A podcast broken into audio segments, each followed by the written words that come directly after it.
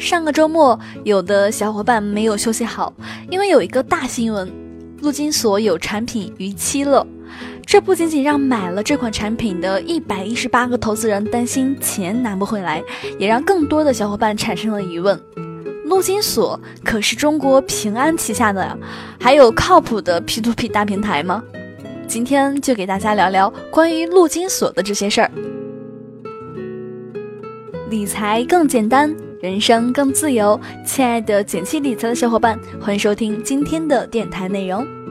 你也可以关注我们简七理财的公众账号，看到我们更多解读的推送内容。首先呢，先给大家解释一个误区。虽然目前市场中提到陆金所，往往还认为是一个 P to P 平台，但是其实陆金所现在类似于理财产品超市。会售卖像 P2P 基金、私募资管、保险等等产品。如果在陆金所 APP 点击网贷，细心的小伙伴会发现一个陆金服的标志。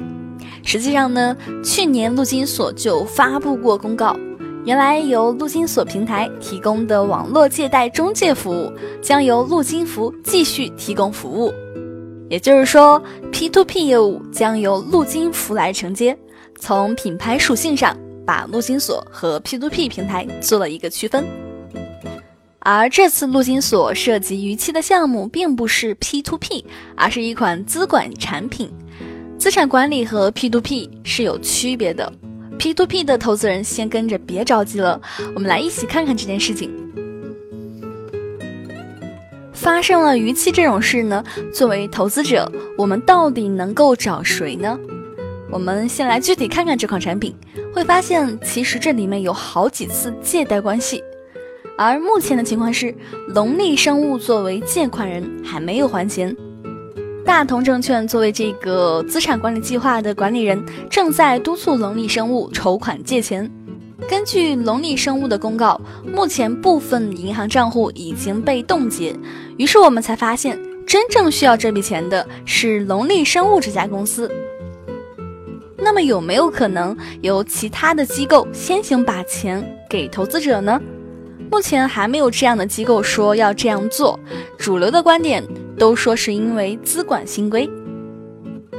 新规当中明确的提出呢，资产管理业务出现兑付困难时，金融机构不得以任何形式垫资兑付。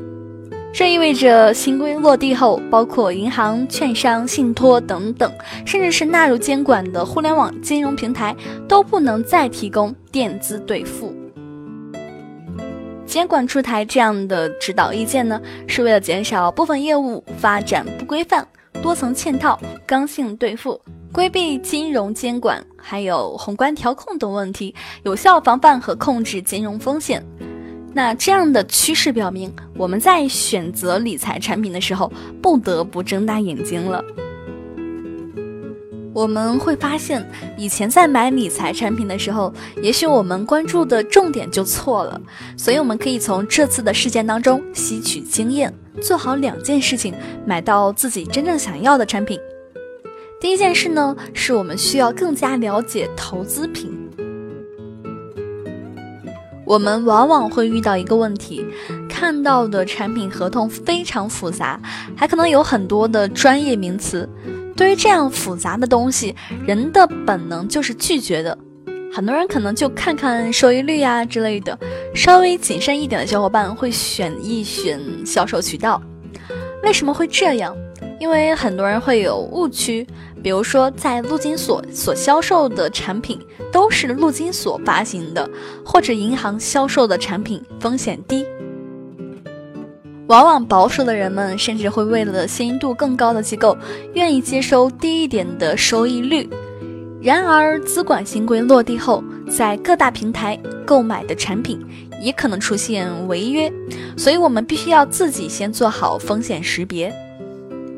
因此呢，实际上买理财产品不要简单的比收益，还要看投资方向、风险等级等等。那以这次的为例，关于投资方向，陆金所其实在项目详情、产品详情里做了介绍。